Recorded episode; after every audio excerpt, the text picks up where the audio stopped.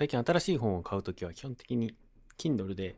買うようになってきたんだけど、えー、その本もようやく読み終えてっていうのかな。Kindle に入ってるものは、まあ、積んどくはまあ当然あるんだけど、だいたい9割ぐらい、9割5分ぐらいは読んだかなっていう印象があって、そういえば最近、あの、紙の本を読んでないなっていうのに気づくと。で別に、どっちで読んでもいいのかなと個人的には思っているんですけど、最近オンラインで、その、ドキュメントだったり、ブログだったりを読むことが多くなったりして、まあ、ニュースとかも読むことが多くなったりして、で、Kindle で電子書籍を読むっていう感じで、物理本を読む機会っていうのが、なぜか相対的にですけど、減ってきてるなと思って、えー、ま意図的に読むようにし始めましたと。別に、あの、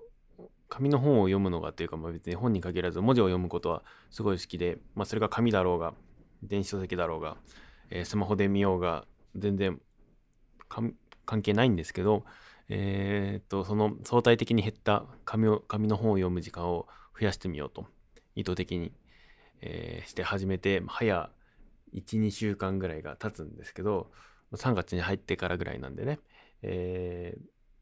まあ、いいっちゃいいんだけど、なんか、うんとね、最近、最近というかあの、紙を、紙を触った時になんか指を切りそうですごい怖いなっていう印象をたびたび受ける。ページをめくるときに、なんでしょう、紙を、のすげえ、あの、薄い部分をピラってやったときに、あ、やべえ、指切りそうとか切ったとか、って指を見たりする機会がなんかすごい増えたなっていう印象があって、別になんか指切るぐらいだったら全然困んないんですけど、最近なんか、怪我という怪我をしなくてすごい細かい、なんかどっかに小指、タンスの角に小指をぶつけたとか、そういった小さい怪我あた、えー、っと、が、まあ、気にもしないようなっていうか、まあ、ほっとけば治るような気がっていうのすらもあんまり体験してなくて、痛みに対してすごい弱い、弱くなってんなっていう感じもすごいするなっていう感じで、あの、もちろんスマートフォンをスクロールしてれば指を切ることなんていうのは全然ないし、Apple Pencil を握ってなんかお絵かきをしたりしてる時にえ、あの鉛筆が刺さってなんか血が出たみたいなことは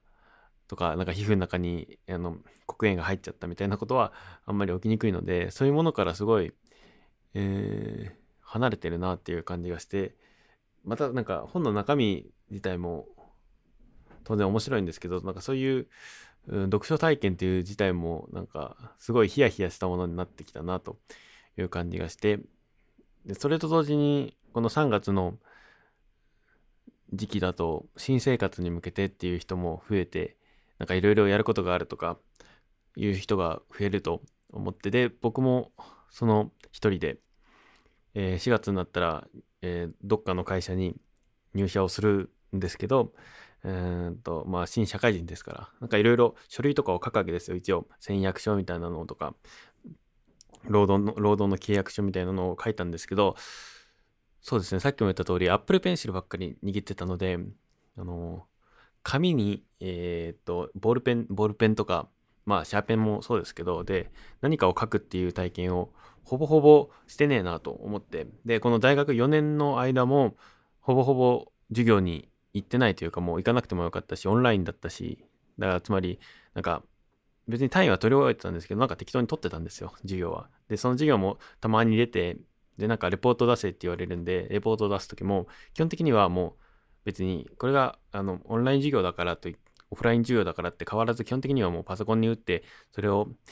あの、PDF をそのまんま、直接提出ボックスがインターネット上のサイトにあるので、そこに提出するみたいな感じになってて、あんまりそうですね、あの、シャーペン自体を持ち歩くことがなくなってきたなっていうのを痛感してると。で、実際にそのシャーペンを家ですらも使わないことも多いなっていう感じがしていて、財布もそうだし、筆箱とかも大学に持ってったことあんのかなっていうことで、あの、期末テストとかはなんか書いたことがあるんで、その時ぐらいしか持ってかなかったなっていうのが意外と大学4年間一応過ごしてきた印象でもあるかなっていう感じもして、でそうですね、だからさっきの、すごい、うーんと真剣な場面なんですよ、あの、ペンを実際に握るのが。すごい怖くてしかも間違えちゃいけないところで、まあ、修正テープとか修正機とかもあの普通は使ってはいけない。もう僕はこういう普通とか何なのとか思っちゃうんですけど、まあ、使ってはいけない。どうやらこの世界ではそうらしいのでそういうしっかりした書類には。あのパソコンだったらタイプミスしてもコントロール Z とかデリートができるんですけどなぜか現実世界ではそれが可能ではないのですごい昔って大変だったんだなと思いますね。僕はそういうのにすごいストレスがかかる。ストレスって言ってもなんかあのなんか人生辛いぜみたいなのではなくてすごい短期的なストレスなんですけどそういうのが地味に積み重なる。しかもそのいろいろ紙に書く時ってさっきもみたいにテストとかで何枚かあるんでそれが何回か繰り返されるんですけどそういうのがねやっぱりちょちょちょいっとイラってくる体験かなと思って。でまあそういうたまにはイラっていう大変になったりストレスとかを定期的に加えたりするとまあ人生長生きしやすいんですけど、まあ、それでもうんとなんかあの全然体験が違うなって思っててまあ最近そうですね。だからインターネットとかがを見るようになるとやっぱり五感のうちのあの視覚からの情報がすごい増えてきてであとは最近だとよくポッドキャストとか、まあこれもポッドキャストなんですけど、聴覚からの状況も、情報もインターネットを介して、え、得るようになってきて、まあ人間の入力って基本的に僕は、あの、他にもあるのかな、五感で、えー、入力をすると思ってて、五感で入力して頭の中で演算して、えっ、と、なんかアウトプットをする。何もしないっていう選択肢も含めてアウトプットする。例えばなんだろう、言葉で喋るとか、えっ、と、視線をその対象物に移すとかっていうような出力をして、えっ、と、まあ一定の、なんていうの、行為が、えー、と形成されると思うんだけどそのうちの入力の類が、まあ、もちろん食べ物を食べるんで味覚は刺激するしうんと聴覚はさっき言った通りこれも僕僕もポッドキャスト好きなんでよく聞くんでポッドキャストで刺激して新しい情報を入れたり目でもそうですよね。いろんな情報を見て、えー、いろいろな情報を手に入れたりするんですけどやっぱりそこからは嗅覚はインターネット上に嗅覚は今のところ取れないしまあたかだかあのスマートフォンの匂いって言ってもあんまりあんまり気にしないと思うんですけどあとは物も触るって言っても基本的にこの確立した四角い板みたいなのを持っていろいろ情報検索したりポッドキャスト再生したりするんであんまりこれといって新しい情報がこの匂いの部分とあの触覚の部分から、いろいろ情報が来なかったなっていうのを感じた1年でしたっていうのか、というか最近なんですけど、1年ほぼほぼパソコンとかタブレットとかスマートフォンしか触ってこなかったので、日常の大半を。なんかこうやって紙とかを触ってみると、紙とかを触りながら情報、まあもちろん本なんで目から情報を入れる、視覚を使って情報を入れるんですけど、その間に指でページをくるっていう作業をやることによって、なんか新しい体験があるな。やっぱり Kindle でページをこうスワイプしてめくる感覚とはやっぱりちょっと違った体験っていうのが出てきたなって、えー、思ってたりしましたね。やっぱりあのあの紙の本だとバラバラって最初の目次にもすごい行きやすいですし、まあもちろん Kindle でも目次がすごいリストアップされてきて最近だとそういうのも大体の本にちゃんと目次が出てきてその章にすぐにワンタップで飛べるようになってるんですけどだから見たい時に見たい場所をスラスラっていけるのはやっぱり紙の本の方が若干早いっていう感じがして、まあ、その若干早いっていうその部分にもなんか指が切れてるんじゃないかっていう心配はあるんですけどまあなんかうちにはすごい紙の本が積んであって自分の部屋今掃除をしようと思ってるんですけど一番の厄介というか、あの面積を占めてるのがその紙の本で。えすごい量がなかなかあるわけですよ。あの Kindle で、えー、買ってる本もあるんですけど、なんかそれ以上に、うん、なかなかの量の紙の本が積んであって、なんか本棚とかに整理した方がいいと思うんですけども、まあ、ぼ、ぼ、あの、いろんなところに散らかってるので、紙の本が。まあ、寝室にも転がしてるし、え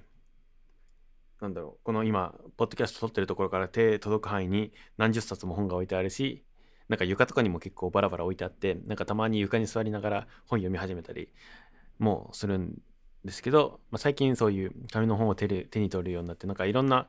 うんと体勢で本をあの紙の本のページをめくったりするようになってきてそれはそれでなんか楽しいなっていう感じはしてきたんですけどそうね。えー、まあ最後にと言ってもいいんですけどあのなんか一冊ぐらい今まで本、ページ、紙の本のページをめくるの、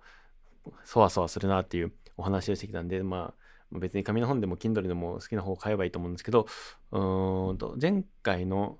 ポッドキャストじゃねえわ、個人の紹介で、なんか本のおすすめって、もうこんなのありようみたいなのをあげたんですけど、まあ改めて、で、これからも多分何回も出てくると思います。僕の人生のバイブルっていうのかな。バイブルっていうほどないんだけど、なんかおすすめしてって言われたら、まあ一冊目にあげる本を、まあこれ今回も本紹介の一冊目、あの、一回目になると思うんで、まあこれこれからも何回もやると思うんですけど、今回がとりあえずこのポッドキャストでの1回目になるんで、えー、この本をお勧めしようということで、えー、昨日の旅という本をお勧めします。概要欄に Amazon のリンクが貼ってあるのかな？多分貼っておくと思うので、まあ、なかったらちゃんと自分で検索すればいいと思うんですけど、えー、で、まあ、多分このポッドキャストよりははるかに有名な本、ん？比べようがないかもしれないけど、まあ、全人口で言ったらこのポッドキャストをしてる人よりは、あの、昨日の旅を読んでる人の方が多分、えっ、ー、と、はるかに多いんで、まあ、知ってるよっていう人もいると思うんですけど、これはね、やっぱり僕の中では一番名作で、電撃文庫っていうところから出てるんですけど、まあ、電撃文庫っていうとどうなんでしょうね。あの、ライトノベルのジャンルに、えー、っと、入る作品なのかな？なんだけどで、ライトノベルを読んだことがないぜって人も、まあ、最近だとそもそも本読まないぜって人もいると思うんだけど、これね、すごい面白い。すごい面白くて、あの、小説、ライトノベルだと、どうなんだろう何か違いがあるかっていうと、僕も小説をそこまでいっぱい読むタイプではないんで、まあ、まあ小説ですよ。大きく言ったら小説で。で、別に、いや小説読みたくないぜって人は、昨日の旅を漫画で探そうと思えば漫画で探せますし、アニメも大体の配信サイトでやってるんで、そこから見るのもいいですし、まあアニメが多分一番見やすいのかな、今だと。ネットフリックスに入ってれば、そこから昨日の旅って検索すれば出てくると思うし、まあ今回本の話ばっかりしたんで、一応本で読むと、あのアニメだと12話までしかなくて、えー、本だともう本当に20今、なんかだ、3巻ぐらいまで出てるのかな。この現時点で23巻まで出てるんで、えー、っと、本の方がいろいろ話の内容はすごい広いので、まあ、本で1冊から23冊3巻まで、えー、読むっていうのが僕は一番いいと思うんですけど、まあ、アニメから入って漫画もちょびちょび読んでみてで最終的には小説を読むという僕と逆のえー、っとなんだろう読み方通り方、たどり方をするっていうのも全然いいと思うんで、まあ、まず気になった方はこのポッドキャストを聞いた後に、えー、まあ、ネットフリックスで、えー、昨日の旅と検索して、マイリストに追加しておくっていうのが多分いいんじゃないかなと思ってます。まあ、ぜひ本で読んでみるっていうのもありなんですけど、まあ、アニメからっていうのもありだと思います。ってな感じですかね。えっ、ー、と、このポッドキャスト15分目安にしていて、で基本的にノー編集、ノーカットで、なんだなんだろう、15分ぐらいだったら2回2テイク目が全然取れるっていうのかな。例えば、ポッドキャスト僕聞くのだと、3時間とかあるやつもあって、それをリテイクするっていうのは、特にあの、そういうのって基本的にはゲストを呼んでるんで、一人語りではなくて、相手の都合とか時間とかもあるので、なかなかリテイクとか取りにくくて、えー、大変だと思うんですけど、まあ、僕のポッドキャストは基本的に15分ぐらいで20分、長くて、まあ、1時間以内に収まるだろうなっていう、えー、規模にはしてあるので、まあ、皆様も多分聞きやすいでしょし、あの、時間的にはね、あの、声がもうちょい発音よく喋れとか、声を高くしろ、低くしろっていうのは、まあ、あると思うんですけど、まあ、とりあえず時間的には聞きやすいと思うので、まあ、ちょうどいいのかなっていう感じで、えー、今回は締めようかなと思ってますね。まあ、締めの言葉としては、あ、あの、プレイステーション5を予約、初めてね、予約注文して、もともとは、うんと、Xbox も出てて、Xbox と PlayStation 5どっちから手に入れようと思って、で、まあ、肌感覚として日本人は Xbox より PlayStation 5を買うだろうなっていうのは多分まあ、まあ、昔からのデータ、まあ、Xbox の前の世代とかがあのあんまり日本に対して積極的にセールスをかけてこなかったんで、まあ、プレイステーションは日本のソニーの製品ですからね。まあ、日本人はプレイステーションを買おうと、えー、の方が手に取りやすいと思ってたんで、今回は Xbox からなら買えるかなと思って、Xbox を待ってたんですけど、Xbox も Xbox でなかなか、うん、在庫がなくて、すごい大変だったんですけど、ようやくなんか、だからまあ、PlayStation 5は Xbox 買った後に買おうかなと思ったんですけど、まあ、Xbox の追加の、追加販売がないっていうのと、PlayStation 5の、あの追加予約が、予約、予約なのかな追加販売が、予約僕の手元にも来たんで、もう、これはもう PS5 の方から買おうと。で、PS5 でラチェットクランクとか、ファイナルファンタジーの7とか、16とか、あと、フォートナイトとかを今までスイッチでやってたんですけど、ちょっとこれでは限界があると。限界があるっていうか、まあ、プレイステーションの方がまあまあいい。まあ、将来的には多分、自分の超強強 PC でゲームをやったり、なんかいろいろ動画編集したりとか、このポッドキャストも多分そうするんですけど、ポッドキャスト編集も多分その PC で頼るのかな？別に今の Mac でもいいんですけどね。で、えー、編集するようになるような、強強 PC でフォートナイトとかすごい、えっ、ー、と、ハードめなゲームをやったりすると思うんですけど、まあ、最初はプレイステーションで、5で、えー、予約注文したんで、まあ届くといいなと思うのと同時に、あれだね、Xbox 買うのかなっていう、プレイステーションを買ったらもう Xbox やらないのかなと思ったりするんですけど、まあ多分買うでしょうね。Xbox もなんだかんだで、あの、供給が安定してきたら、まあどっかのタイミングで買うだろうなという感じはしていて、まあとりあえず、今の願いはまあ、今の段階であと3日後ぐらいかな、3日後、4日後ぐらいに、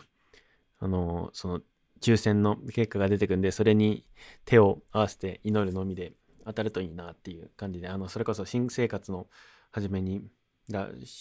クレジットカードで払うんで、初任給の、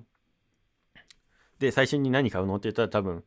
プレイステーション5の引き落としっていうのが一番でかい買い物になるのかなというので、まあ、このタイミングで当たってくれると、すごい嬉しいなと思ってます。ということで、えー、一応、今日が通常回だったんですけど、前回までが、あのー、ポッドキャストの紹介という形になってたんで、一応トレーラー界に属するんですけど、まあ、至って通常回みたいな放送の感じだったんですけど、前回までが一応通、うんとトレーラー界で、今回が通常回という感じだったんで、なんか日々日々、日々日々気になったことをこうやって綴っていく、綴っていくっていうと書くって印象があるんですけど、ぼやいていく、うん、ぼやいていくっていうんですかね、あの、語り始めるという感じで、これからも進めていきたいと思うので、どうぞこれからもよろしくお願いします。